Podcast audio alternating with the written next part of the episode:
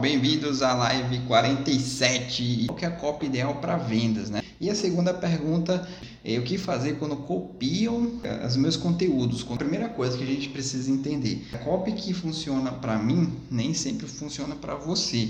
Ou seja, você precisa realmente experimentar, fazer um processo de experimentação aí dessa, dessa cópia desse texto que você está produzindo.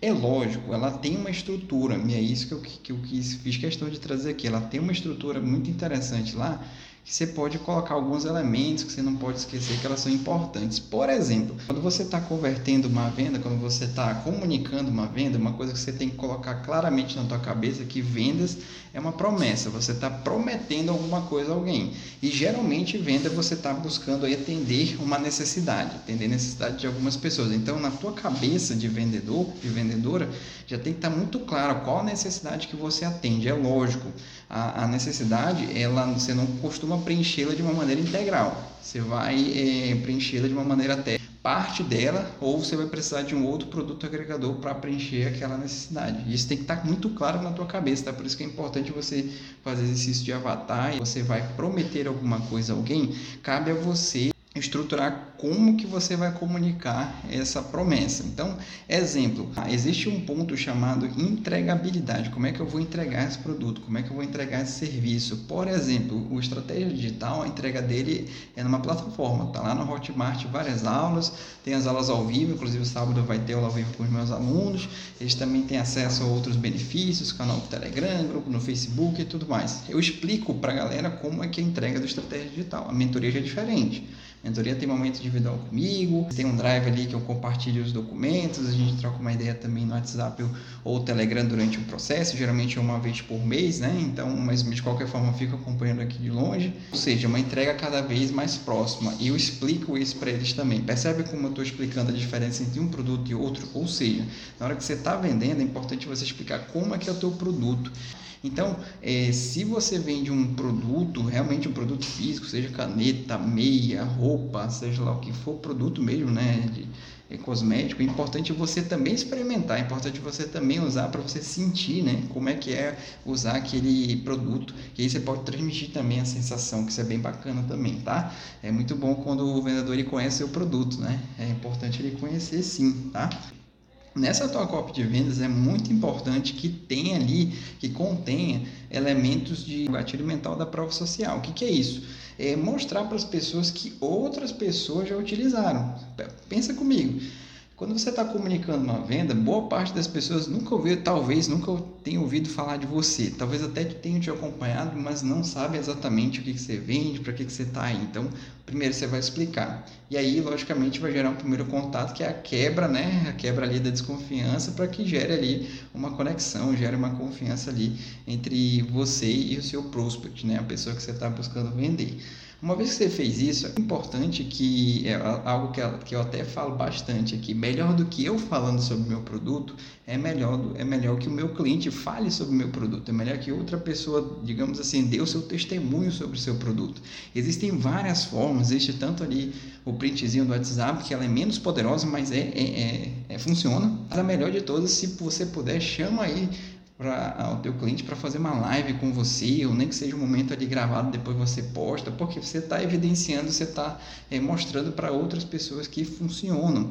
Então é muito comum aqui. Eu tenho alguns alunos, inclusive eu, é, um dos mais antigos aqui na casa, vai fazer três anos aí conosco, quatro anos que vem, que ele entrou aqui é, logo no início e a primeira coisa que ele me falou, cara, eu não gostava do que você fazia, eu não gostava aí de uma certa desconfiança e tal, mas depois quando eu entrei por entrei e comecei a entender, cara, eu não te largo mais. Então olha só que curioso, a gente também vai trazer esse depoimento dele para vocês é, conhecerem, porque muita, é, é comum, tá, gente? Tem muita gente que tem desconfiança, é algo que eu falo sempre bastante aí para galera quem é que nunca foi passado para trás, né? Eu já fui passado para trás, já comprei coisas que não funcionavam, já caí em promessas que prometeram rios e fundos e não aconteceu.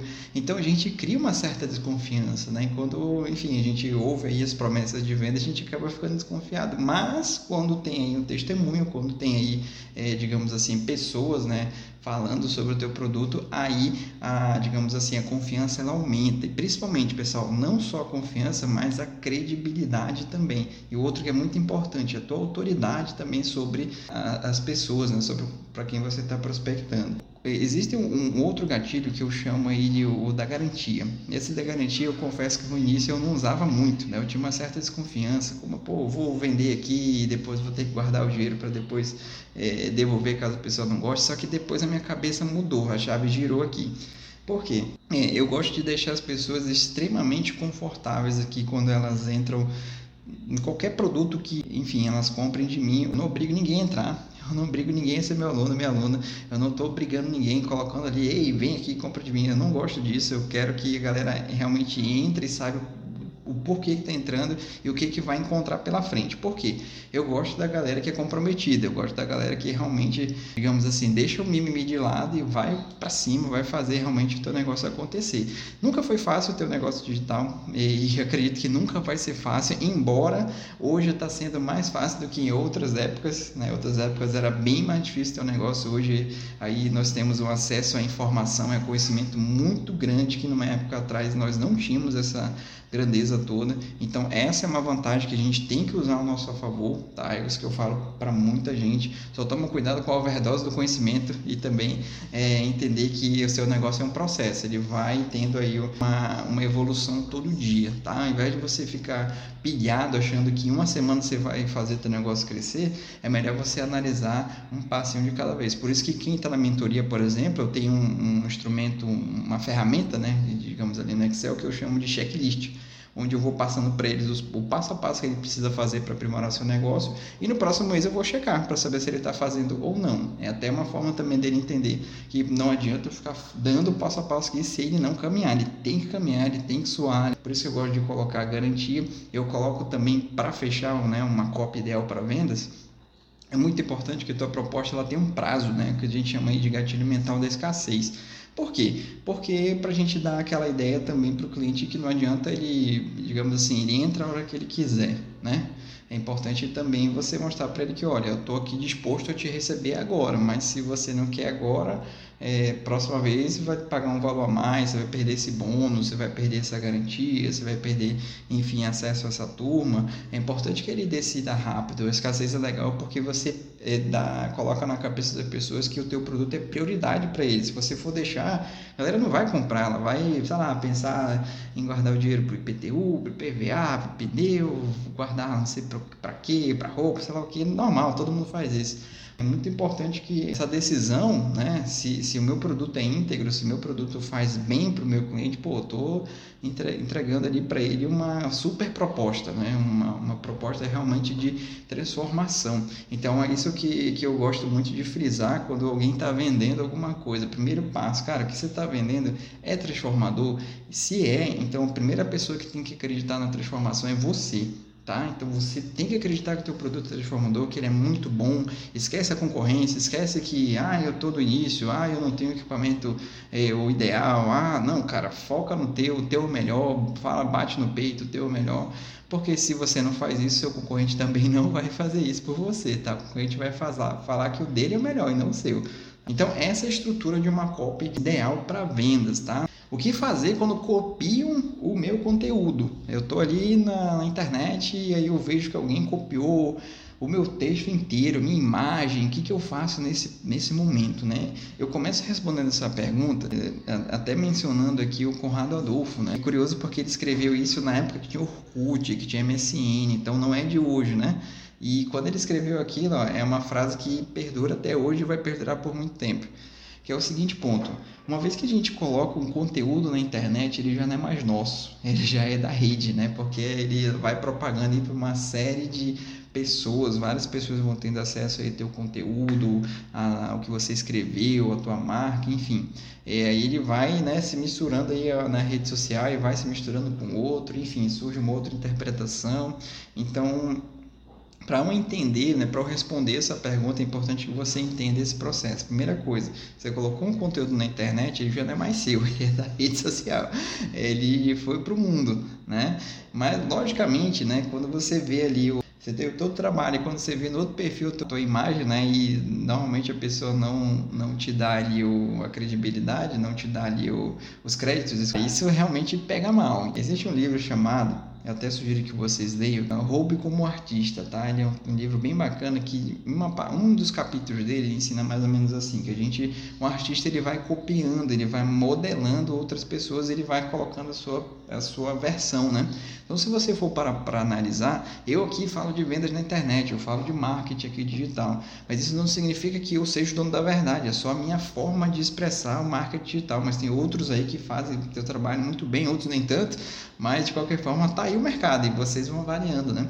É, ou seja, quando alguém compra de mim, está comprando a minha forma de ver aquele negócio, a minha forma de ver o marketing digital, a forma que eu personalizei esse meu segmento. Então, quando é, eu li esse livro, é, eu comecei a entender que é, realmente é, é aquela parada assim: eu vou modelando outras pessoas, eu vou pegando aquilo que é interessante para mim, aquilo que não é, vi uma coisa bacana, dá o crédito, marca a pessoa. Isso aqui foi, eu vi no perfil tal.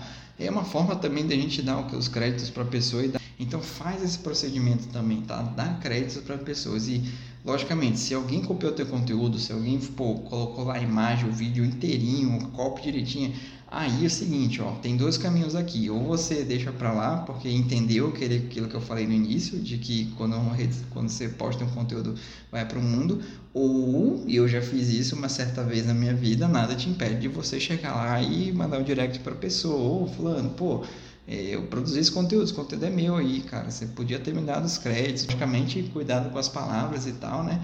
E aquela coisa, né? Quando eu fui tirar satisfação, fui certeiro ali, que, cara, se eu estou tirando satisfação, é sinal de que futuramente eu não posso fazer isso, né? Eu não posso também dar, é, pegar o conteúdo de alguém e, e dizer que é meu, né? Então isso também está muito claro na minha cabeça na época culpa, não sei o que, mamar, e enfim, vida que segue. Mas é, essa parte, quando eu tirei satisfação na, na época, né, isso foi, sei lá, há dois anos mais ou menos, há dois anos, é, foi mais com o intuito assim de mostrar para ela de que, cara, esse conteúdo, por mais que eu esteja postando aqui, foi pro mundo, mas, pô, eu tive todo um trabalho aqui, tive todo um processo, tive todo ali, e eu merecia pelo menos ser mencionado. Então, hoje, hoje foi hoje. Hoje eu achei tão bacana, uma, enfim, uma pessoa que me acompanha aqui no Instagram perguntou: Olha, gostei muito dessa sua frase, eu posso compartilhar no meu Instagram?